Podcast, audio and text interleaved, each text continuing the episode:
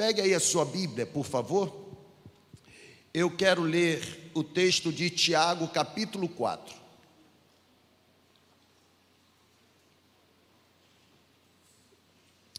A você que está conosco, mais uma vez, eu quero desejar uma boa noite. Já tivemos uma celebração hoje, realizamos pela manhã. Foi difícil para você ouvir o que Deus disse, foi mais difícil ainda para mim ser um instrumento para Deus falar. Mas eu tenho certeza que o que Deus falou ficou guardado. Nós estamos em processo, em processo de lapidação. Não queremos uma liderança natural, queremos uma liderança espiritual. E liderança espiritual é uma liderança visionária, que enxerga o que ninguém mais está enxergando, que tem coragem de se lançar, que tem coragem de se render, que tem coragem de fazer o que ninguém mais deseja que seja feito.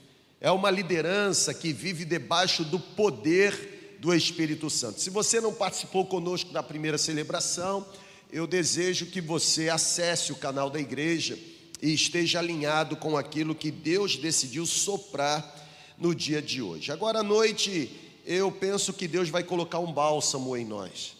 De manhã foi, foi, foi arrojado, não é verdade?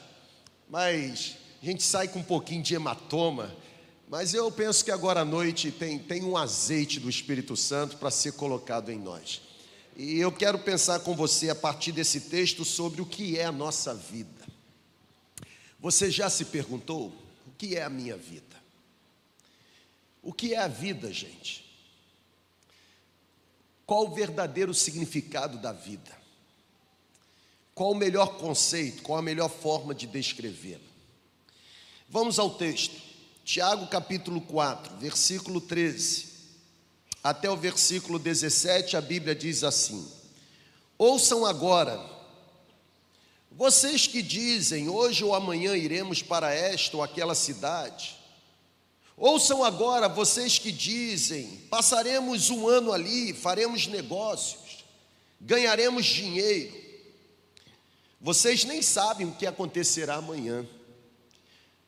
O que é a sua vida? Vocês são como neblina que aparece por um pouco de tempo e logo desaparece.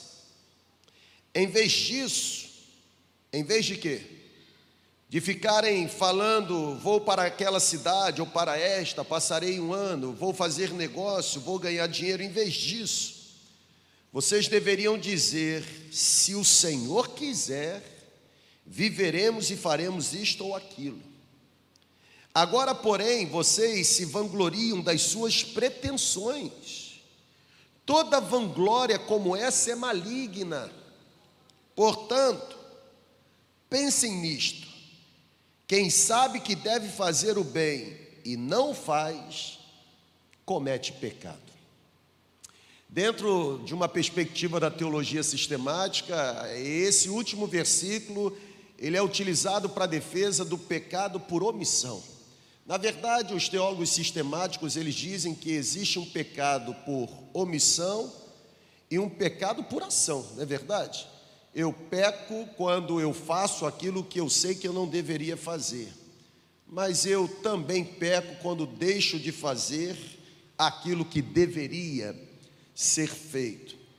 Eu quero olhar para esse texto e quero tentar responder com você, à luz da Bíblia, o que é a nossa vida. É exatamente o que diz o texto lido.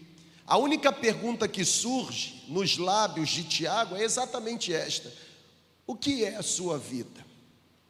Como você a define? Como você a descreve? Eu queria que você prestasse muita atenção. Eu queria que você parasse agora de, de fazer o que você está fazendo e, e voltasse sua concentração para cá. Por quê? Porque enquanto eu estava olhando e tentando responder essa questão, questão levantada por Tiago, que é a sua vida, eu me lembrava de uma definição hilária da vida construída por um especialista em liderança chamado John Maxwell. E, e, o John Maxwell, ele, ele traz assim uma descrição da vida muito interessante. Preste muita atenção nisso aqui. Eu peço licença a você que é muito exigente teologicamente para parafrasear aquilo que John Maxwell, ou a forma como John Maxwell ele descreveu a vida. John Maxwell ele diz que a vida consiste no seguinte: no primeiro dia da criação, então aqui amém ou não amém? No primeiro dia da criação, Deus decidiu criar o cachorro. E Deus disse para o cachorro: passe o dia inteiro em frente à sua casa latindo, e eu lhe darei 20 anos para você viver. O cachorro pensou e disse: 20 anos latindo é muito tempo. Não quero. Quero apenas 10 anos e devolverei para o Senhor os outros 10 anos de vida. Deus concordou. Quantos anos o cachorro decidiu viver? Devolveu quantos? Ok. Depois, Deus decidiu criar um macaco. E disse para o macaco: passe o dia inteiro fazendo macaquice, pulando de um lado para o outro, e eu lhe darei 20 anos para viver. O macaco pensou consigo: 20 anos fazendo macaquice, pulando de um lado para o outro, muito tempo, não quero. Quero apenas 10 anos e lhe devolverei os outros 10 anos. E Deus concordou. Macaco viveu quantos anos? Devolveu quanto? Você está bom na soma. No terceiro dia, Deus decidiu criar a vaca. E Deus disse para a vaca: passe o dia inteiro pastando, produzindo bom leite, debaixo de um sol, assim, sol é, estarrecedor, um sol quente. Você, você vai produzir debaixo do sofrimento para sustentar outras pessoas.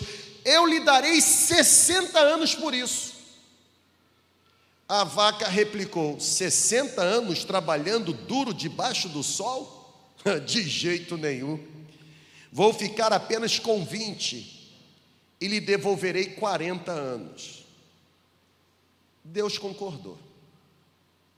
Chegou o dia de Deus criar o homem brasileiro, carioca, campista.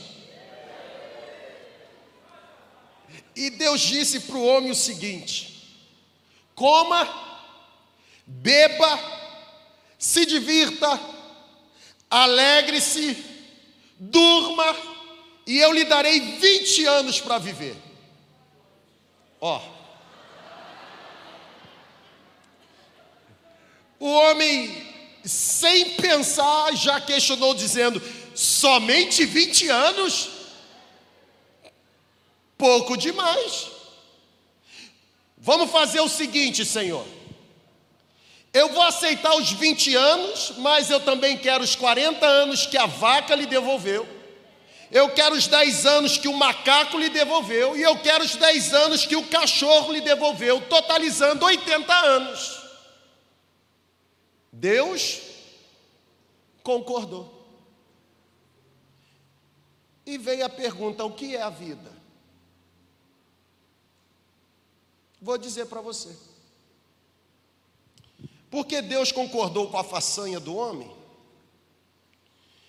É por isso que nós, homens, passamos os primeiros 20 anos comendo, bebendo, se divertindo, se alegrando, dormindo. Depois passamos os outros 40 anos fazendo o que, gente?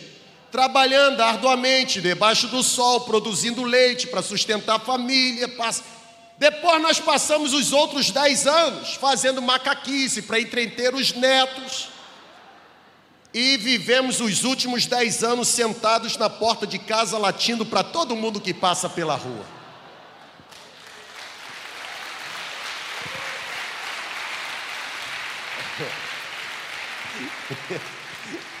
Isso é a vida. Eu acho que eu ainda estou nesse segundo ciclo. Estou desfrutando os 40 anos que a vaca devolveu. Mentiroso. Papai e mamãe já estão nos últimos dez. Não podem sair. Sabe, quando nós olhamos para o contexto do texto, fica muito evidente que não há em Tiago qualquer intenção, qualquer, qualquer motivação para agredir ou até mesmo inutilizar uma filosofia de planejamento. Tiago, ele não está no texto refutando uma tendência ou desprezando a importância de um gerenciamento baseado nos parâmetros, os parâmetros de uma consistente, de uma apurada administração, não. Se nós analisarmos de forma mais perspicaz, se nós analisarmos de forma mais profunda o texto que nós lemos, nós vamos perceber que Tiago está trazendo uma afirmação. E qual é a afirmação que Tiago traz? Tiago traz a afirmação de que todo e qualquer planejamento deve irrestritamente estar sujeito, estar dependente à vontade do Senhor.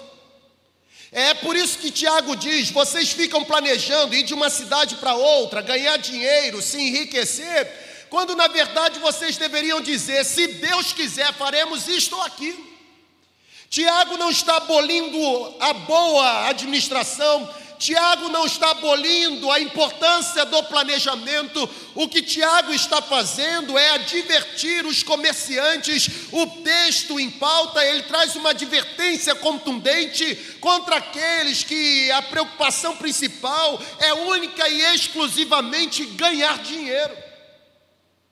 A vida não consiste nos bens que uma pessoa consegue, de alguma forma, arrebanhar nessa terra. É isso que Tiago está dizendo. Sabe, gente, a contundente reclamação que Tiago estava fazendo era contra as pessoas que planejavam ir de um lugar para o outro apenas para ficarem mais ricas.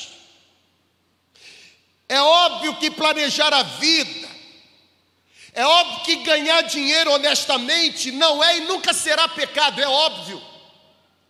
É óbvio que, é óbvio que planejar a vida para desfrutar de um sossego ou um conforto no último estágio da vida não agride a Deus, é óbvio que não. Tiago não está de alguma forma falando contra uma organização financeira ou um orçamento bem elaborado para que no final da vida a pessoa desfrute de um sossego, de uma comodidade, não. Planejar a vida não é pecado, pelo contrário, planejar a vida é uma medida acertada. Planejar a vida é um comportamento nobre, planejamento e trabalho duro sempre deverão ser virtudes a serem cultivadas. No entanto, o que Tiago está fazendo no texto é mostrar que a questão fundamental, em muitos casos, é exatamente produzir algo ou se obter determinada coisa. E eu tenho percebido que quando uma pessoa transforma os bens que possui na finalidade última da sua existência, ela se dedica tanto a conservar o que tem, conquistar o que não tem, que ela se esquece de que Deus é o Criador de todas as coisas e o provedor de todo o povo. O que Tiago está dizendo é exatamente isso: o que é a vida? A vida é não esquecer-se de Deus. O que é a vida? A vida é se dedicar para poder ter o pão que essa terra produz, mas jamais abrir mão da essência do pão vivo que desceu do céu. Sabe, gente, a cada dia fica mais evidente, principalmente no cenário capitalista. A cada dia fica mais evidente, principalmente nesse cenário tão materialista. A cada dia fica mais evidente, principalmente nessa sociedade em que o ter prevalece em relação ao ser. A cada dia fica mais evidente na sociedade que nós estamos mergulhados que é aquele que faz da riqueza o seu Deus fracassa na sua comunhão com o Pai. Eu quero olhar para esse texto no poder do Espírito Santo, levar você a um encontro da verdadeira essência da vida que Deus te deu. Eu preciso que você entenda que aquele que faz da riqueza, que possui o objetivo fundamental da vida, não consegue ter tempo para Deus e nem dedicação no reino de Deus. Tem gente que quando tinha menos era mais próspero espiritualmente falando. Na verdade, me permitam, talvez aqui esteja exatamente a resposta do porquê Deus não nos dá tanta coisa ou tantas coisas que nós desejamos. Pensa num tempo em que as pessoas têm capacidade de transformar a bênção concedida numa verdadeira maldição na vida. Estão aqui comigo? Amém ou não amém?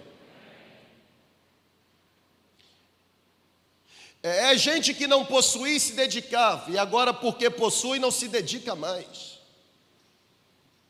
É contra isso que Tiago está falando. O que é a sua vida? O que é a sua vida? Como você a descreve?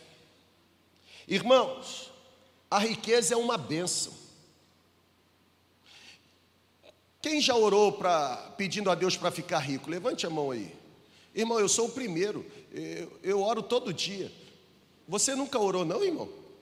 Ah, você pensou que era pecado porque você não queria levantar a mão, né? Não é pecado, não, irmão.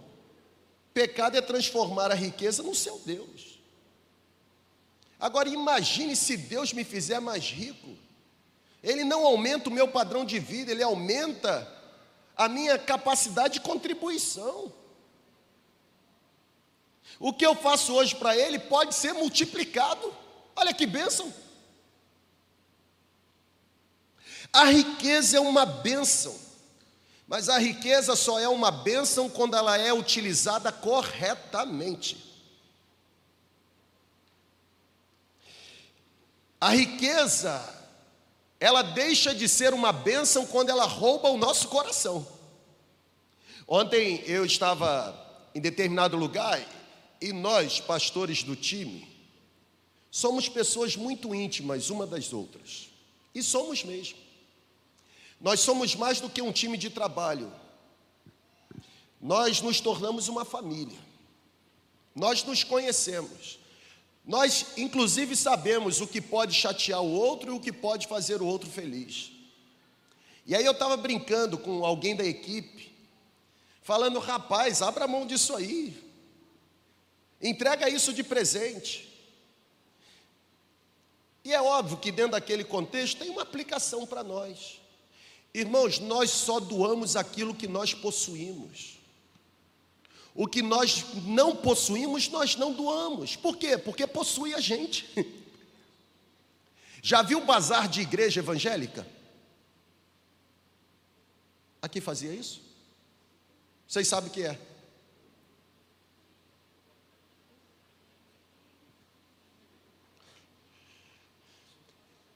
Tem alguns cenários construídos por bazar, que na verdade, em vez de abençoar o povo, revela o nosso senso de injustiça, a nossa mediocridade. Pela qualidade do produto que a gente doa. A gente abre o guarda-roupa e diz assim: Isso aqui não serve mais para mim, vou doar. Sabe por que a gente faz isso? Porque tem coisa que a gente acha que possui, mas na verdade a gente não possui, a gente é possuído. É contra isso que Tiago está pregando. O que é a vida? Eu já disse isso aqui algumas vezes, inclusive eu explorei esse contexto em alguma ministração. Eu nunca vi carro funerário com reboque ou com caçamba, gente. O que é a vida? Tiago está fazendo uma contundente acusação. Acusação contra aquele povo que planejava, mas planejava sem submeter o planejamento à vontade de Deus. A riqueza precisa ser vista por nós como um instrumento dado por Deus para que o amor de Deus através de nós alcance mais gente. Nós, enquanto segunda igreja, temos obrigação de fazermos mais porque Deus decidiu nos entregar mais. A quem muito é dado, muito também é cobrado, gente. A riqueza não pode roubar o nosso coração. Eu, eu posso ouvir um amém, irmão?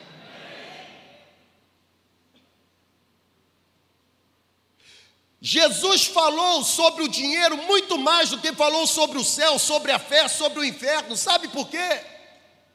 Porque nada possui tanto potencial para substituir Deus em nosso coração senão o dinheiro, a riqueza.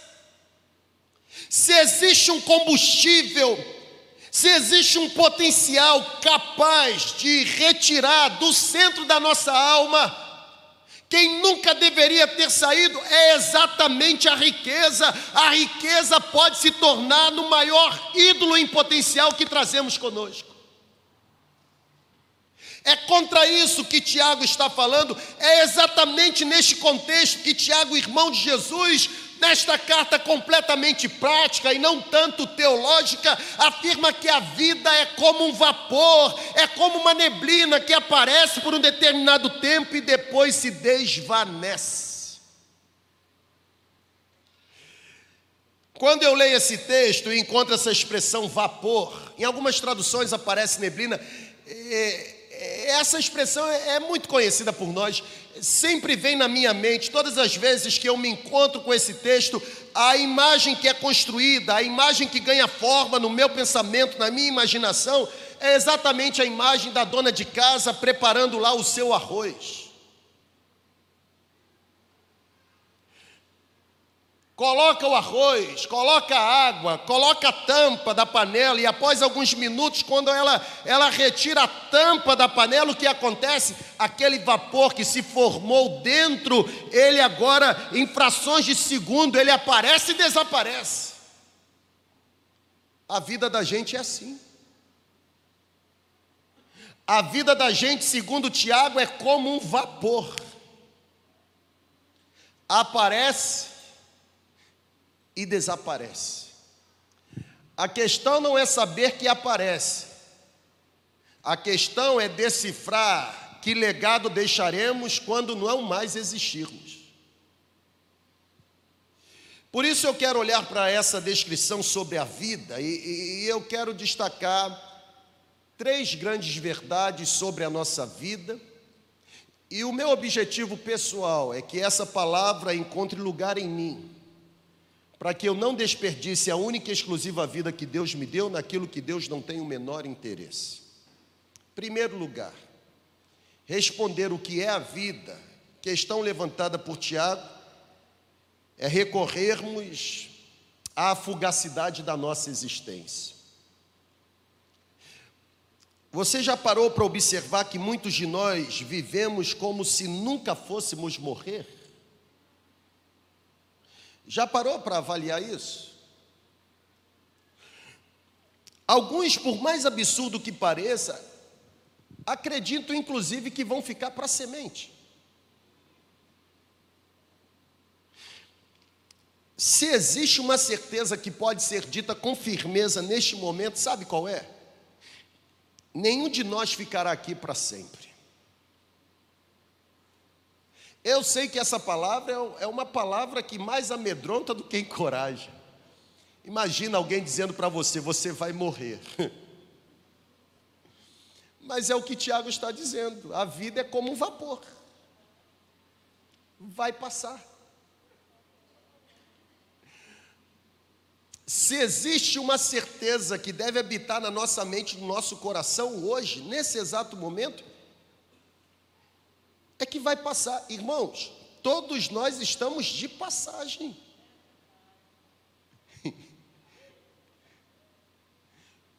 Como faria aqui o nosso pastor Jonelis?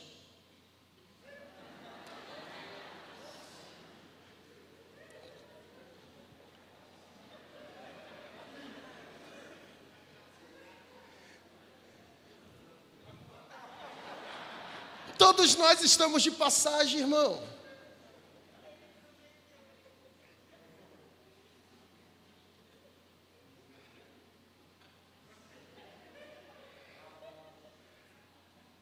Esperem o que ele vai fazer no sábado jovem. Tem troco.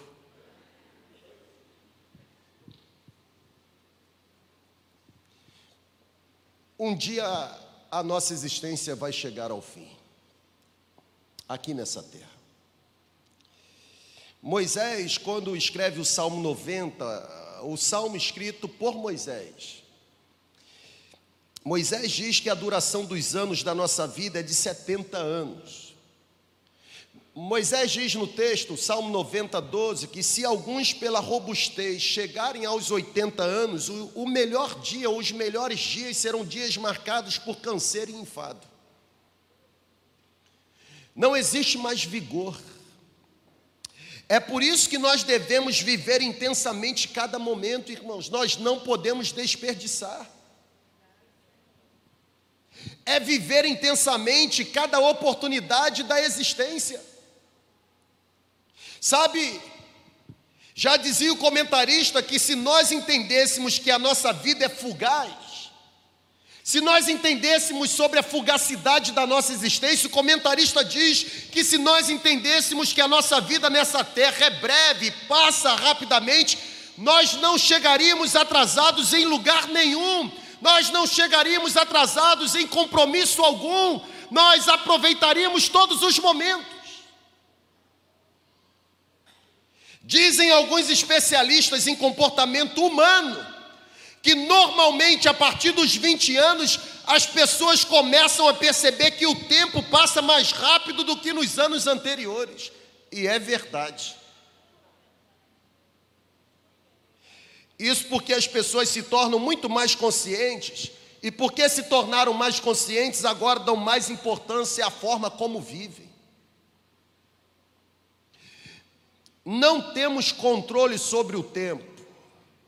O antigo compositor da música popular brasileira certa vez disse: O tempo não para, e não para mesmo.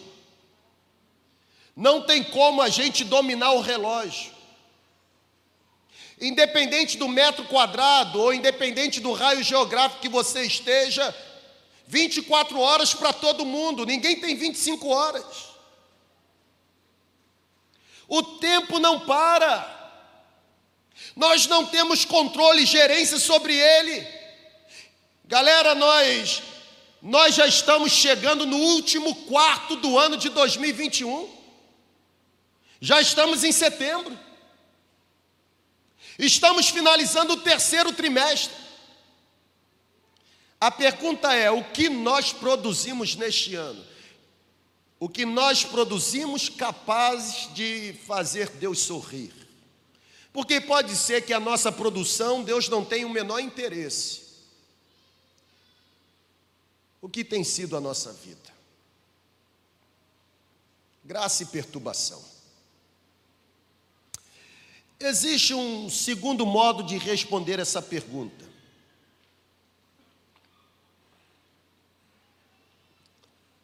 E não é apenas considerando a fugacidade da nossa existência,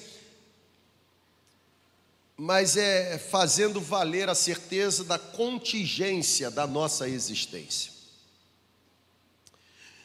Por quê? O conceito de um ser contingente é aquele que deve a sua existência a algo ou, ao, ou a alguém. Minha existência é contingente, a sua existência é contingente. Por quê? Porque eu e você, para existirmos, dependemos de que alguma coisa ou alguém exista antes de nós. Eu devo e você deve a sua existência a Deus. Se Deus não existisse, eu e você não existiríamos. Por isso que nós somos seres contingentes. Deus não, Deus é um ser necessário. Deus é um ser autocausal, Deus é um ser autodependente. Se Deus quisesse existir sozinho, ele existiria porque a existência dele não depende de nenhuma outra existência. Agora, se Deus não existisse, nenhum de nós existiria. Mas ao mesmo tempo que eu reconheço a minha dependência, porque sou contingente, eu também preciso reconhecer a autossuficiência de Deus. Deus é um ser atemporal. Deus não está limitado ao tempo, e porque Ele não está limitado ao tempo, Ele conhece todos os eventos no tempo, ele sabe de todas as coisas, ele conhece o meu passado com a mesma intensidade e certeza que já conhece o meu futuro. Por quê? Porque ele não sofre sucessão de momentos, ele age no tempo, mas ele não pode ser escravizado pelo tempo. A linha do tempo me limita, mas não limita o nosso Deus. Há uma expressão que aparece no texto, essa expressão diz: se o Senhor quiser. William Barclay, um dos grandes comentaristas do Novo Testamento, ele afirma que essa expressão demonstra absoluta dependência de Deus. Vida que vale a pena viver é aquela que é conduzida pela vontade de Deus, porque a vontade de Deus é boa, perfeita e agradável. Ela não erra, ela não se confunde, ela não escolhe errado, ela acerta na mosca, porque a vontade de Deus, embora seja revelada na linha do tempo, foi gerada na eternidade. Sabe, gente, essa frase, é, ela não deveria ser simplesmente uma repetição mecanizada, se Deus quiser, se Deus quiser. Essa frase deveria se tornar um desejo sincero, uma disposição autêntica do nosso coração para que em nós sempre se cumpra ou faça valer a vontade de Deus. Nós não temos conhecimento dos eventos futuros. Não temos. Não temos. Nós estamos gemendo em oração para Deus resgatar o nosso irmão Nicásio. E Deus está resgatando, irmão. Agora, se tivéssemos oportunidade de perguntarmos para o próprio Nicásio se ele imaginaria que hoje estaria naquela situação, é óbvio que ele diria que não. Os piores momentos da vida, eles vêm como como ladrão. Eles não avisam que estão chegando, eles invadem.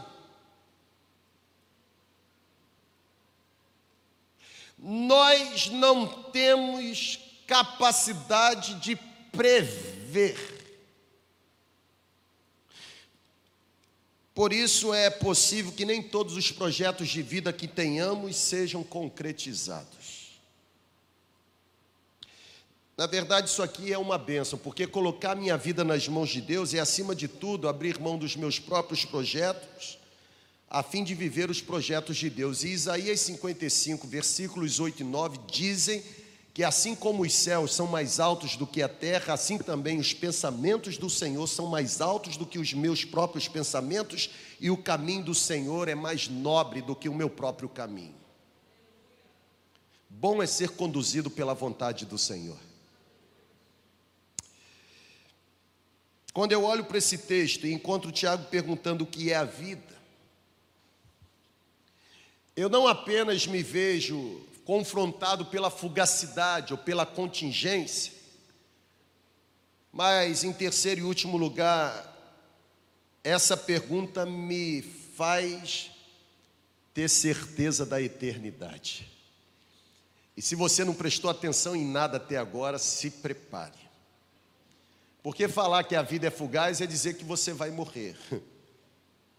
Falar da contingência é dizer que você não sabe fazer nada, nem escolher os melhores planos para você mesmo. Mas quando eu falo da certeza da eternidade, eu afirmo que a vida que eu vivo hoje pode ter um ponto final aqui.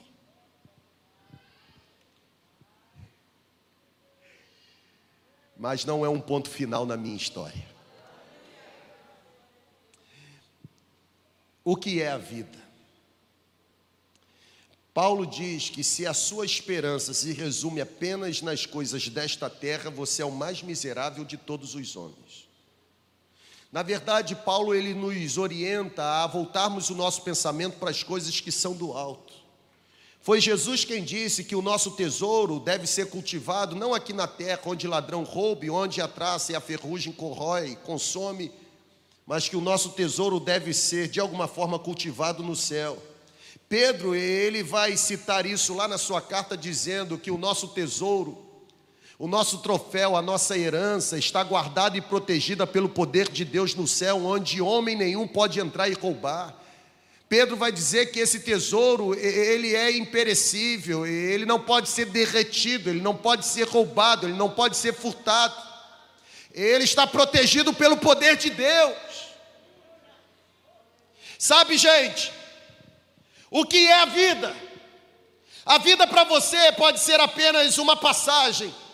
Talvez você esteja vivendo irresponsavelmente a única vida que Deus te deu, sem ter a perspectiva da eternidade, mas nesse exato momento eu me sinto obrigado a dizer para você: a vida é muito mais do que, do que você vive neste tempo presente. Na verdade, este tempo presente será interrompido com a morte. A morte é retratada nas Escrituras como o rei dos terrores. Não existe nada tão temível por nós, ou temida por nós, como a morte. Onde a morte chega, a morte traz a sua bagagem de dor. Ninguém convive de forma harmoniosa, harmoniosa ou de forma harmônica com o luto. A morte machuca, a morte é invasiva, a morte é inimiga, a morte é detestável, a morte não é desejada, a morte arranca dos nossos braços pessoas que nós amamos. Mas olha para cá para você vibrar. Embora a morte seja inevitável nesta vida, a Bíblia diz que por causa da ressurreição de Jesus Cristo, a morte foi golpeada, a morte morreu na morte de Cristo, Jesus venceu a morte, ele ressurgiu dentre os mortos para nunca mais morrer.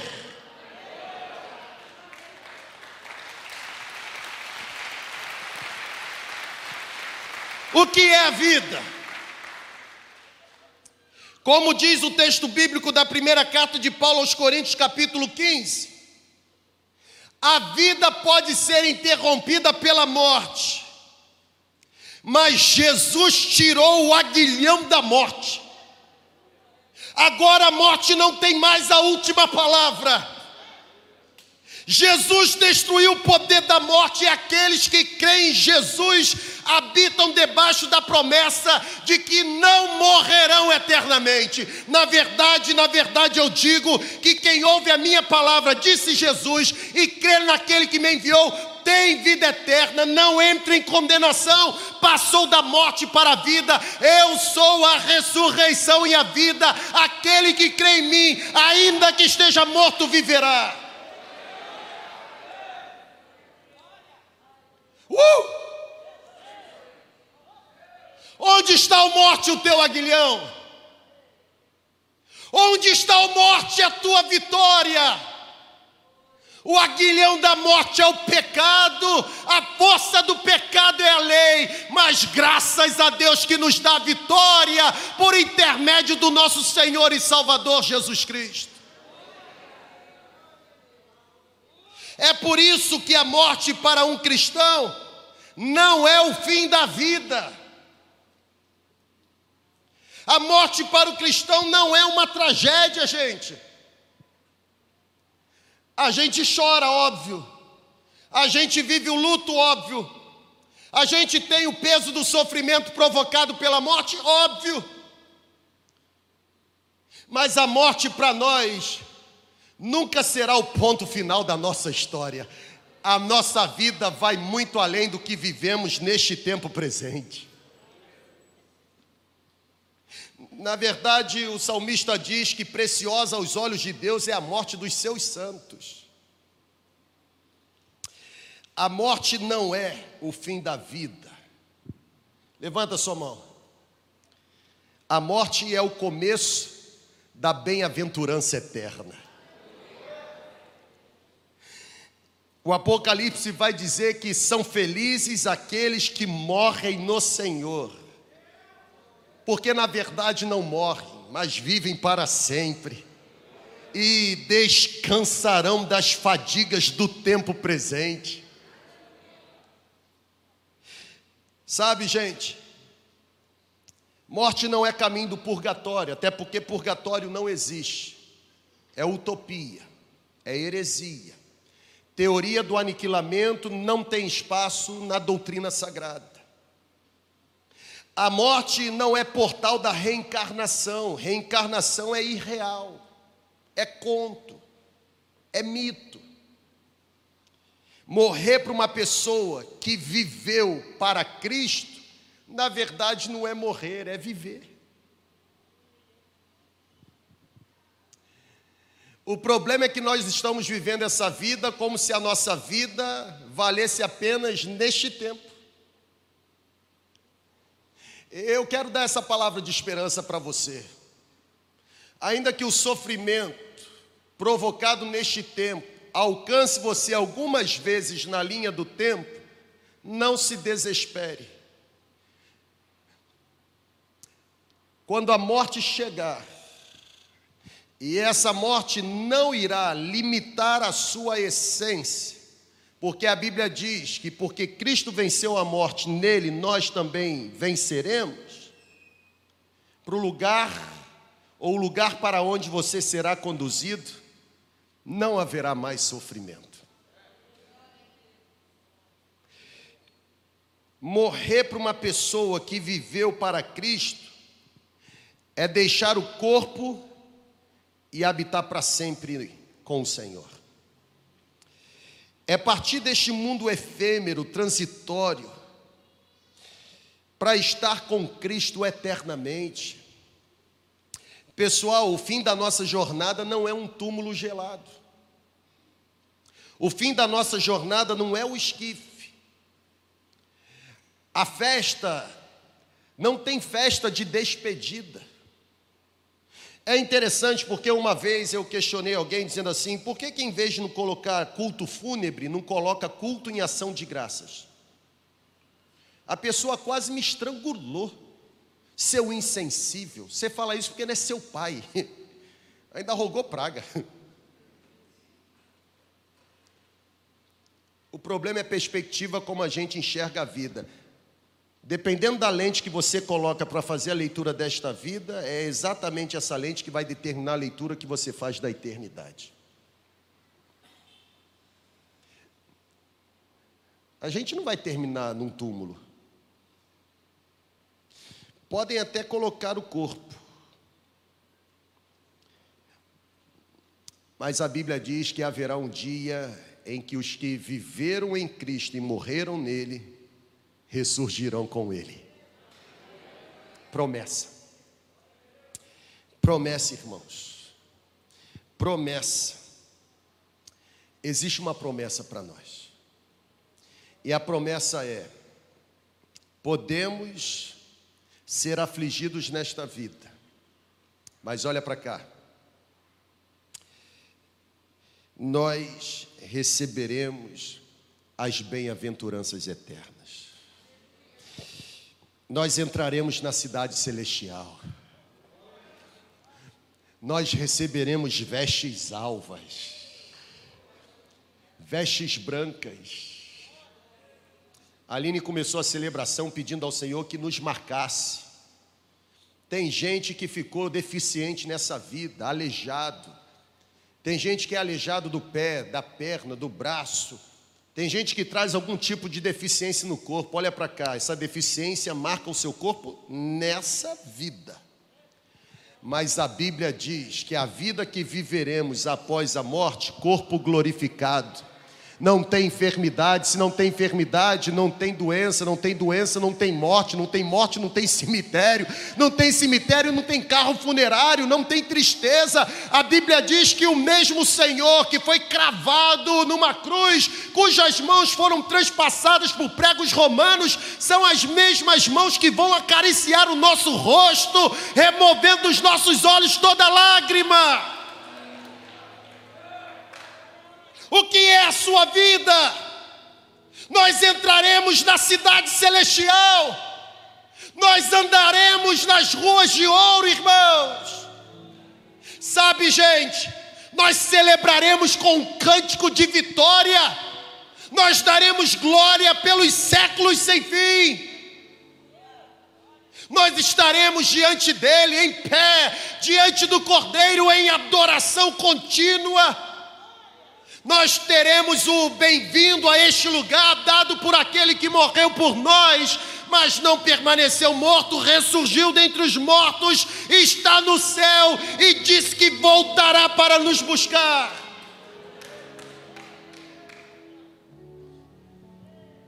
O que é a sua vida? Por que você está tão abatido? Por que você se sente tão desesperado? Por que você se sente tão cansado? Talvez o enfado, o cansaço, a fadiga seja subproduto da sua incapacidade de voltar os seus olhos para a eternidade. Você está aqui, mas você não é daqui. Você está passando por aqui, mas você não vai habitar aqui para sempre. Existe um lugar muito melhor. Existe uma terra melhor.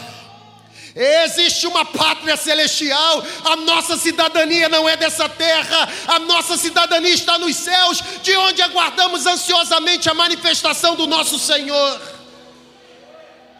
Lembre-se disso, a morte nunca será o final da linha, a morte nunca será o final da nossa trajetória.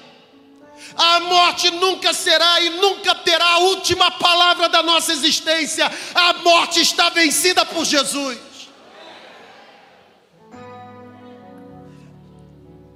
Nós temos agora uma viva esperança. E é debaixo dessa viva esperança que nós temos que viver a vida que estamos vivendo nessa terra. Porque ela passa, é como um vapor. Hoje existe e amanhã não existirá mais. Agora, a maior coroa não será aquilo que produzirmos aqui enquanto riqueza. A maior coroa será exatamente o destino que teremos por causa da escolha que fizemos enquanto permanecemos aqui. Só existe uma forma de você se apropriar das bem-aventuranças e das promessas que Deus tem para a humanidade. É por meio de Jesus. Não existe outra forma. Por isso que não tem outro jeito de terminar essa ministração senão pegando a sua mão e apontando você para Cristo. Porque a única vida digna de ser vivida é aquela que é vivida completamente para Ele. Diz a história que o compositor daquela canção antiga, sem ele nada eu seria, sem ele eu não sei andar, sem ele eu vagaria como um barco no imenso mar. Não é do seu tempo, não. É do seu?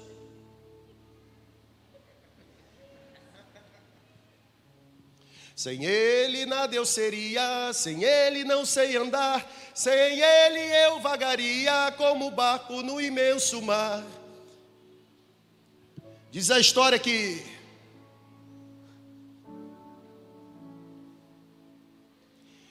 E quando o compositor dessa canção, que durante muitos anos cantou, sem ele eu nada seria, sem ele eu não sei andar. Quando o compositor dessa canção, um cantor famoso, se viu no leito de dor, ele foi visitado por um pastor presbiteriano. E quando esse pastor presbiteriano chegou naquele leito de dor e encontrou o compositor dessa canção, ele perguntou àquele compositor: Como você define a sua vida? E isso aconteceu meses antes daquele cantor famoso morrer. E as únicas palavras que aquele cantor deu para o pastor presbiteriano foi: Durante muito tempo da minha vida eu ensinei o povo a cantar, sem ele nada eu seria. Sem ele eu não sei andar. Sem ele eu vagaria como um barco no imenso mar. E hoje, aqui nesse leito de dor, a única canção que eu sei cantar é: Sem ele eu nada fui.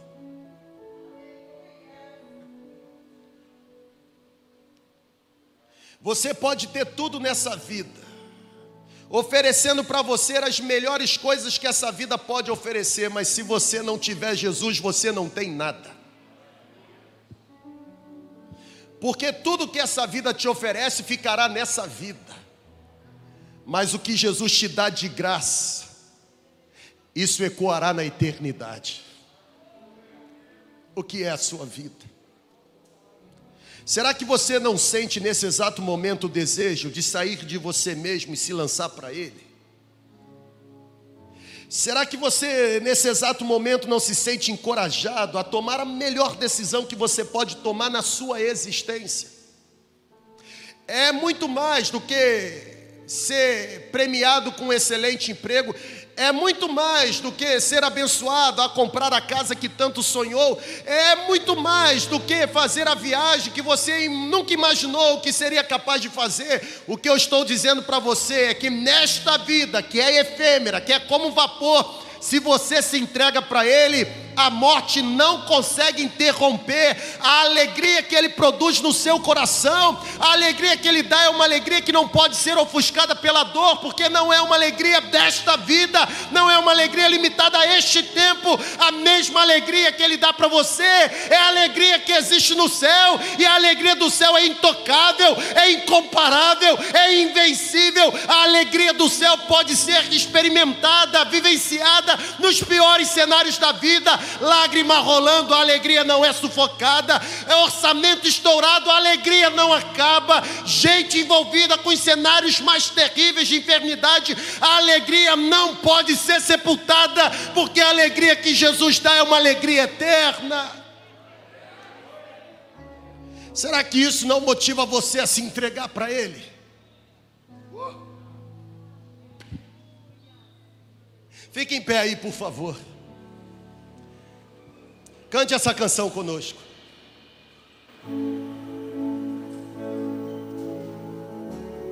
Ele quer te resgatar agora. Venha para Ele. Venha para Ele. Venha para Ele.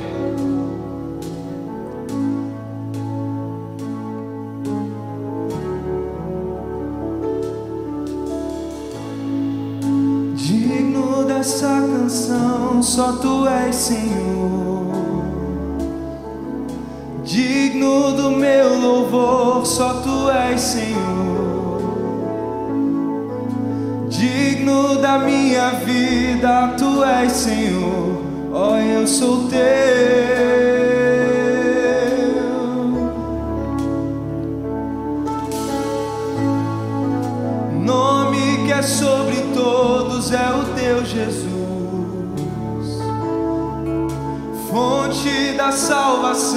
Só tu és Jesus. Digno da minha vida, tu és Jesus. Oh, eu sou teu,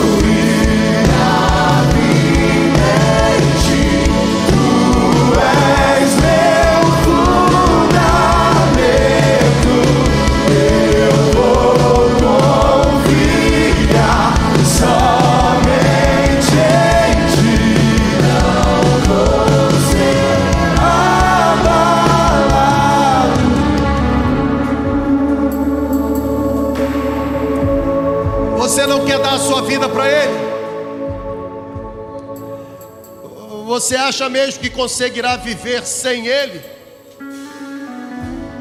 Você acha mesmo que terá sucesso nesta única existência sem que esteja completamente absorvido pela mão dele?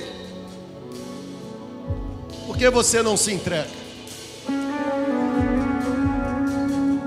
Você é muito mais do que o pecado que você traz consigo para esta celebração.